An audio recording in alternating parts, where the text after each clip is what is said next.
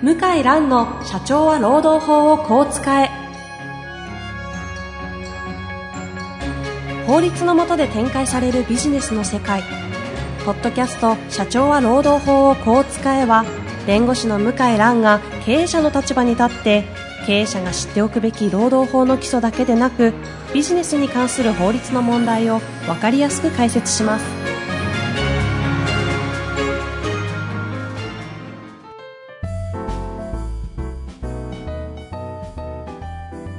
こんにちは、遠藤和樹です。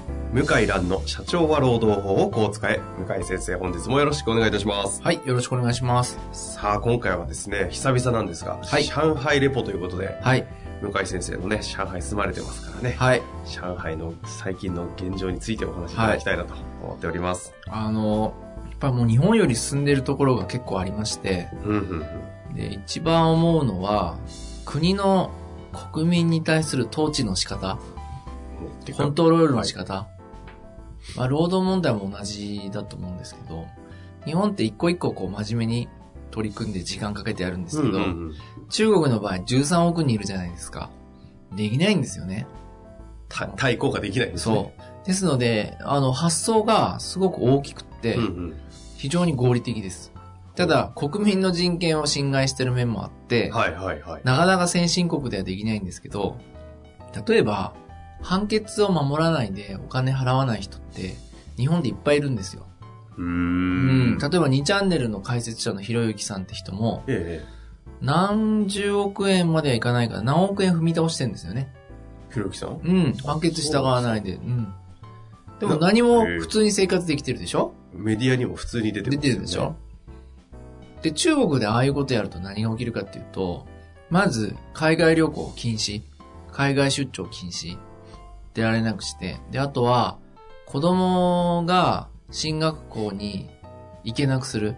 はあはあはあ。あの、学校には行けるはずですけども、あの、特別な進学校ってあるんですよ。上海に。上海に。で、そういうのって上海戸籍の人だけしか行けないっていう学校があるんですけど、みんな、それが子供学校に行かしたいために、ものすごい大変な思いして上海戸籍取ってるんですけど、それをストップしちゃう。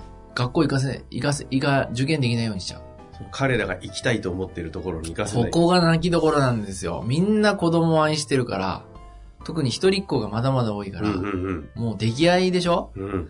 それで、でもうちの子供があの学校行けないと全く受験もできないってなったら、もうお金かき集めて裁判所の判決払ったりするんですよ、おあ金。あ。うん。あと何だったかなうん。でももちろん会社の預金口座とかも全部国が把握してるから、うん封鎖しちゃうし、へえ。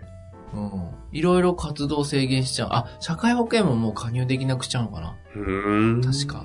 うん。まあ、締め出しちゃうんですよね。国のそういう福利厚生シシステムから。これは効き目ありますよね。てかもう国民としての権利を全部。そうそうそう。奪われるって感じですねすごいでしょ確か、うん、社会保険も入れないから、年金も、病院の、もう、積み立てとか、年金の積み立てとかもできなくなるのか、確かね。へえ。すごいでしょそういう制度があるんですよ。衝撃ですね。衝撃でしょで、私も実はあって、あの、あってあって。何がですか？アリペイっていう、はい。アリペイ？アリペイアリババ。アリババアリババさんっておかしいか。アリババ。アリババの、その、電子マネはい。ーシステムがあるんですけど、はいはいはい。で、僕それで、まあ多くの日本人、まあそうなんですけど、水道代、電気代、ガス代、それで払ってるんですよ。うーん。決済システムが。決済システムがもついてるやってるアリペイという。アリペイの中にいっい。ぱい入ってて、んその中に電気代、ガス代、水道代っていうのがあってて、はいはで、あとは、レストランとか、あの、コンビニで物買ったら、これで決済したり、その場で簡単にできますよねい。。クレジット使。クレジット使わないで、もう今使わないですよ、中国人クレジットは。クレジットじゃない全然全然。このスマホの電子、電子マネーっていうか、実際はデビットカードなんですよ。はいはい。あ僕の預金口座から引き落とされるだけだからうー、ん。まあ本当に財布なんですよ。まさにデビットカードです。そう。で、そのデータを分析して、僕に点数勝手につけてくんですよ。そのアリ、アリババが。え、どういうことですか？勝手に点数つける。要はその何に対して？要はその今までの買い物履歴とか、ほうほう水道代を機ちゃんと払ってるかちゃんと払ってるかを見ててないて。それを全部分析して、勝手に点数つけていくんですよ。えじゃあ今、向井先生は、上海の中で何点っていうのがついてるんですか？うん、ついてるの。677点っていう微妙な数字 そがれがわかんないんですけど、あるんですね。あるん。で、677点ってどういう数字かっていうと、はいはいはい例えば街でレンタルサイクルがいっぱい落ちてるんですよ。で、今までは中国のそういうレンタル業者っていうのは、盗まれたり壊されたりしたら困るから、うん。デポジット要求するんですよね、保証金。先に。うんで、その保証金も結構高くって、え最初の頃ね、レンタルサイクルは保証金僕、6000円くらいだったかな ?5000 円ぐらい。えうん。一台買えちゃう一ぐらいの。台、いうん一台買えちゃうぐらいの中国だったらね、安いの。それ預けないといけないんですよ。うんうんで、戻ってくるんですけど、ところがある日突然、あなたはデポジットいらないですって通知が来て、はあ、はあはあはあ、何ですか？これって。なんだなんだっつって、こう見たら、だ要するにポイントが上がったから、デポジットいらないと。あ、要は、信用格付けで、そう。あなたの信用上がりましたあなたはレンタサイクルにおいては、そう。ある程度優遇をす優ると。遇優優遇すると。で、レンタサイクルの乗り方も見られてるらしくって、いや、本当に？うん。乗り方？だから GPS ついてるから全部。ほそうすると、やっぱちゃんとしてる中国人とか日本人は、あの、決められたとこにちゃんと返して、はいはいはいちゃんと鍵かけて、で、ちょっとずるい中国人は、あの、自転車を毎日使いたいじゃないですか。で、通勤時になくなっちゃうんですよ。やっぱみんな自転車乗って早く行きたいから。う。うん。そうすると、自転車を自分の家の中に持ってっちゃったり。自分の家の庭のとこ持ってっちゃったり隠しちゃうんですよ。はいはいはい。そうすると、GPS で全部検知して、ポイント減らしちゃうんですね。そういうずるいことやる人へえ。だから本人は気づいてないけど、実はポイントどんどん下がって信て。用が減ってってるそう。で、今このポイントを、おものすごく共産党も管理してて、家買うときとか、お金借りるときもこれが影響するんですよ。そういうこと？うん。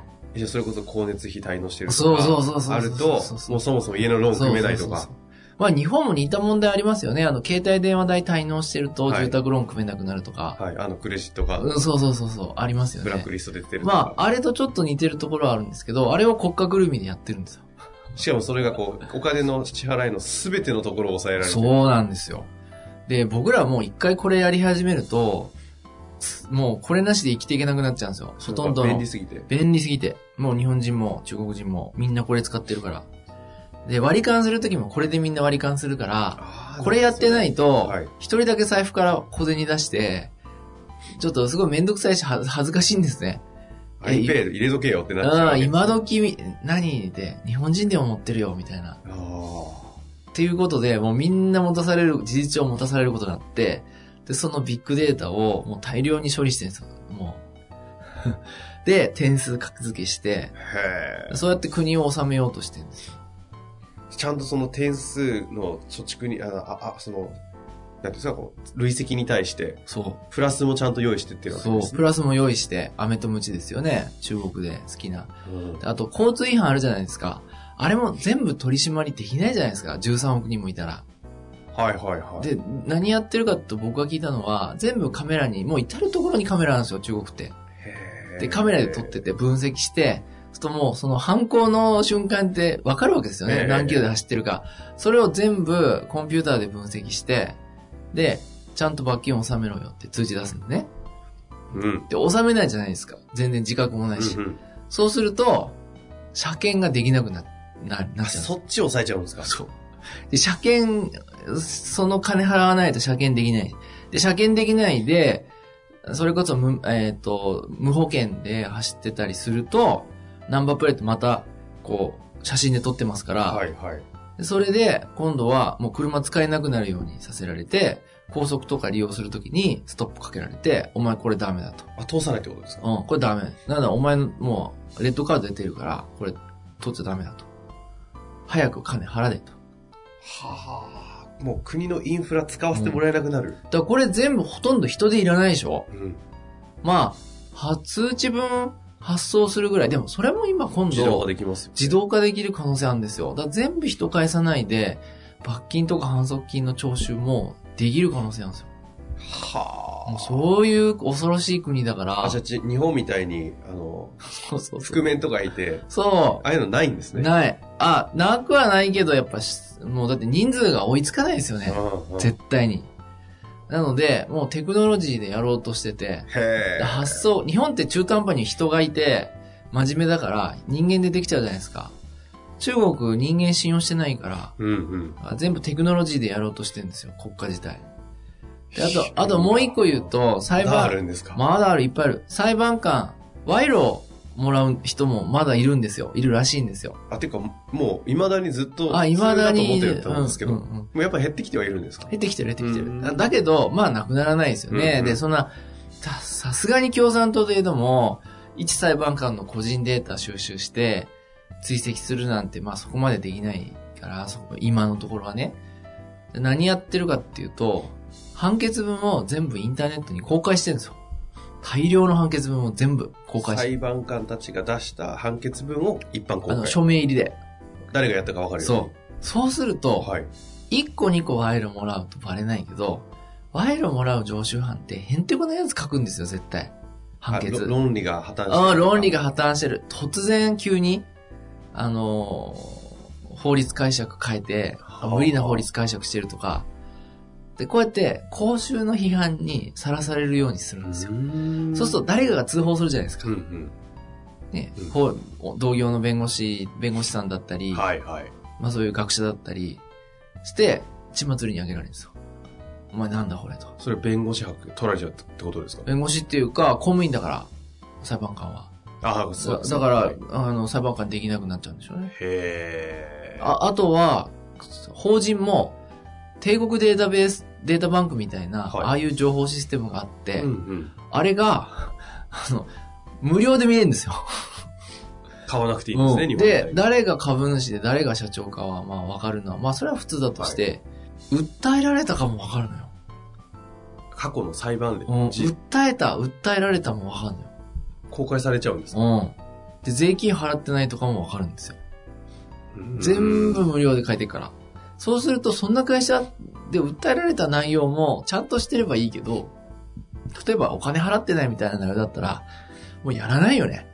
うん。やらないというか取引相手として絶対選べないよね。はいはいはい。っていうことになると、お金払、ちゃんと払って話し合いで解決した方がいいってなりますよね。そんな変な履歴残んうなんいか。っていうので、どんどんその、約束守るようになってきてるんですよ。中国法人も。はあ。それちなみに大、いわゆる日本でいう大企業とか上場じゃあ、全然全然全然、個人会社に近いのも全部？全部法人格が全部？そう。すごいでしょ。はそうすると全部ガラス張りだから、バレちゃうのよ。悪いことやったり、金払わなかったりすると。そうバレると、みんなよ寄ってこないんですよね。あうんうんうん。なんで、約束やっぱ守ろうってなっちゃうんですよ。だから、モラルとか道徳とか期待しても、なかなか進まないから、もう無理やり全部ガラス張りにして、国が情報を集めて、オープンにして、民衆の批判をさせて、はあ。それで統治してるんですよ。すごいでしょ。もう信用が失墜した瞬間に社会にいられなくなるよね。やれなくなりますよね。僕だって絶対取引したくないからね、そんな会社と。ああまあそん、今みたいな話になっちゃいますよね。うん。でまともな中国企業はそんな会社相手にしなくなるから、うーん。だからずるいことやって訴えられたりしてる人は、次第に落ちぶれちゃうんだよね。へすごいでしょ、この発想。思いつかなくないですか？え。いや、重い、いや、てか頭いいですね。頭い。いいのよ。本当に頭いいのよ。本当に、すごいんですよ。中国エリートは本当に頭いいですよ。本当ですね。合理的どうやったら統治できるかが、なんかもう、なんか、デフォルトで体の中に染み込んでるんです染よ、み込染み込んでるんでしょうね。まあ、こいいのですね4000年の歴史か3000年の歴史かわかんないけど、もう13億人になったのは最近ですけど、血で血を争う、こう、ね、内乱とかもうずっと続いてるじゃないですか。でどうやったらこう、まともに統治できるかっていうのを研究してんでしょうね。すごいな。だから中国やっぱインターネット発達しますよね。だって国が推奨してるからねうん。全部デジタルでやれって。日本は逆じゃないですか。もう、やっぱプライバシーをどんどん尊重してるから、うんうんいいんですけどね。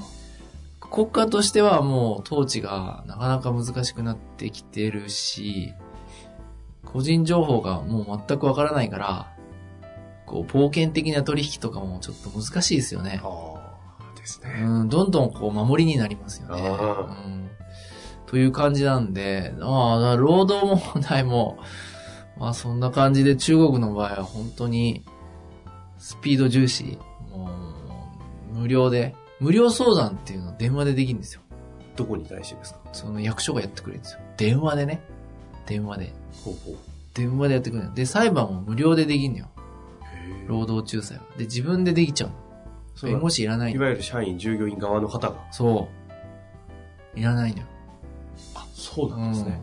もう本当に。で、日本の場合は、いや、本人でできますよとか建前で言ってんだけど、はいできないのよ。やっぱり一定の知識ないとできない仕組みなんだよ。ところが中国の場合はそれはないのよ。やっぱり民衆の不満がマグマみたいに溜まると爆発して内乱が起きるから、ガス抜きですごい労働問題も、労働者寄りに、あの、入り口低くしてるんですよ。へえ。だからもう、そういう、そういうの分かってるから、ものすごい件数多いんですよ。日本って、本当さ、さっきも言いましたけど、みんなになんかもん、オープンでいてようで、オープンじゃないところあるじゃないですか。うんうんうんえ、結局、何この紙出さないといけないのとか、はいはいはいえ、えなんか喋って面談したら終わりじゃないの？いや、違うんですよ。やっぱりこれ出してもらわないと、みたいな。ああ、ありますね。そうすると普通の人できないですよね。うん、そんな感じでもう、もう、だ統治を考えに考えて作り込んでるから、だから日本かなわないですよ。絶対に。電気自動車も負けると思うな。はあ。こういうエリートが考えるのに勝てないね、日本国は。ちょ、ちょ、最後の落としどころそこに持ってかれるとちょっと悲しい気持ちにはなりますいやー、だって今度マンション作るときは、絶対電気スタンド作らなくな、作らないといけなくなったんですよ。電気スタンド？うん。電気スタンド。電気自動車のための電気スタンド。ああ、はいはいはいはい。はい。充電のための。うんうんうん。今度新しくマンション作るとき、うん。へえ。そのうち、もう国の金で全部電気スタンド作るから、もう日本金ないじゃないですか、そんな金国。家戦略でそうなってるんですね。ああ、もうだから負けるなーって思いますね、住んでてね。いやーでも、なんか、中国の合理的な統治の実態をいろんな角度で教えていただきましたけど、はい。ぜひ知っていただきたいっていうか、目から鱗ですね。日本もどうやったらね、生き残れるか考えないといけないですよね。そういうところと今後戦っていくということがね、はあると思いますし。まあ、今回はね、労働法という話ではなく、上海レポという回でやってきましたので、はいかなり生々しい話で、皆さん面白かったんじゃないかなはい、ありがとうございました。またね、どっかのタイミングでお願いいたします。というわけで、向井先生、本日もありがとうございました。はい、ありがとうございました。